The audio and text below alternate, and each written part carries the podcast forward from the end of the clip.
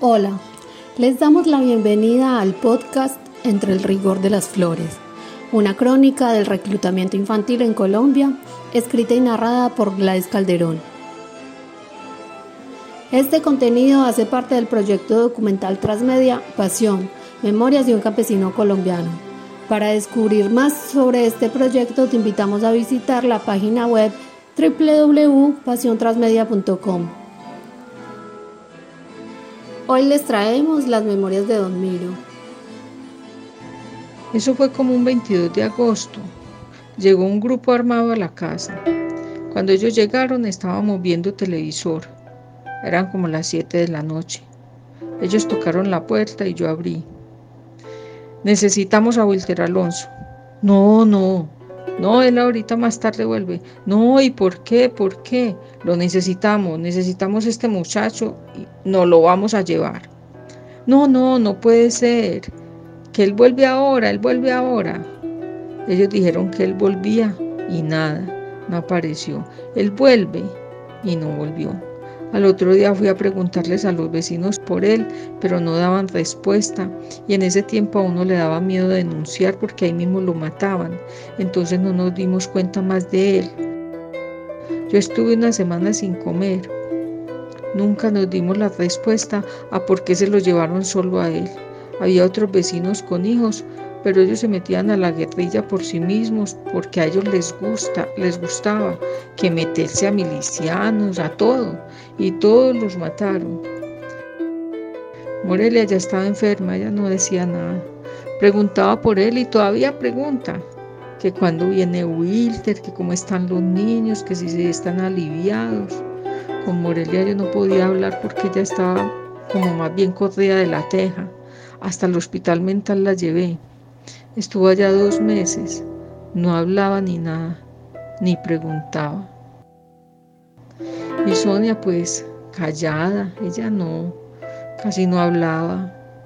Sonia ha sido muy callada, ni salía de adentro, ni nada, porque a ella le daba miedo que viniera la guerrilla y le dijera que se fuera con ellos. Ella nunca salía de la casa, es que a ella también se la iban a llevar. Uber sí preguntaba, ese me hacía más recordar que dónde está Wilter, que para dónde se fue, que cuando viene Wilter. Como él era más dormilón, ya en ese momento estaba dormido y no se dio cuenta cuando se lo llevaron.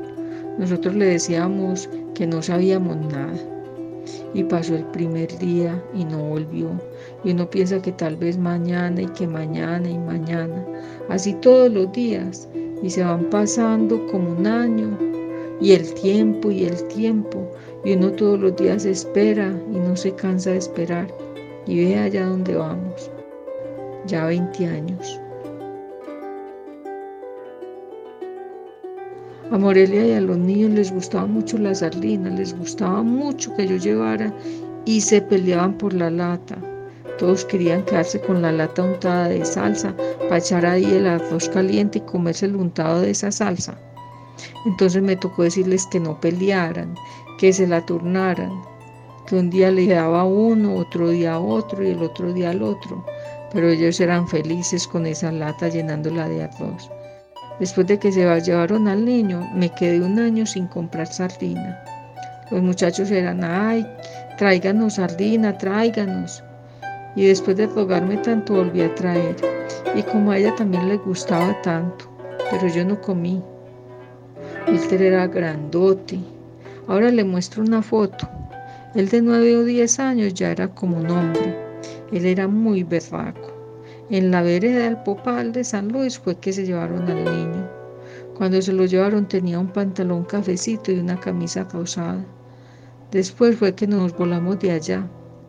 Sonia ya se había ido para Medellín a trabajar porque le habían mandado a decir que se fuera o que la mataban, porque ella era novia de un soldado Trabajó allá en Medellín un año. Es que nosotros ya nos habíamos ido todos. Todos los de la vereda salimos de allá. Cuando eso éramos 50 familias. Antes del desplazamiento a San Luis. Pero cuando volvimos al Popal, eso fue como en el 2000, retornamos por ahí 20 familias nomás. Y se fueron mermando porque ahí fue que nos dijeron que teníamos que trabajar con ellos con la guerrilla. Entonces a la gente le dio miedo y se iban y dejaban todo. En fin, allá estábamos Morelia, Uber y yo. Entonces nos dijeron que todos teníamos que trabajar con ellos, todos.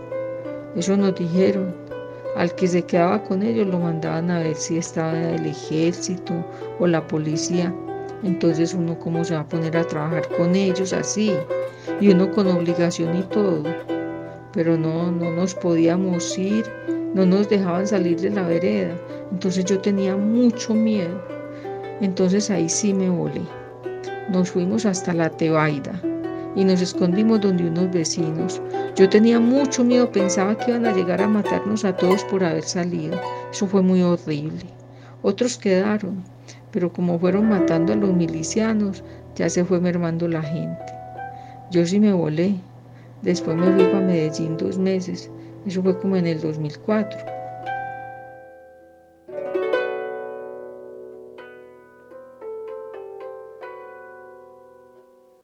Ellos tocaron la puerta, yo abrí y que necesitamos a Walter Alonso y yo no, no, y que no, que él ahorita más tarde vuelve y nada, no apareció. Ellos dijeron que él volvía, él vuelve y no volvió, él no volvió, quedó desaparecido. Iba cabizbajo, llorando, tan peladito que estaba, pobrecito el niño. Tenía puesto una camisa rosa y un pantalón café. Así estaba la última vez que lo vimos. Ay, Walter Alonso. Lo esperé toda la noche y al otro día y al otro y al otro. Uno no se cansa de esperar. Yo todos los días lo espero.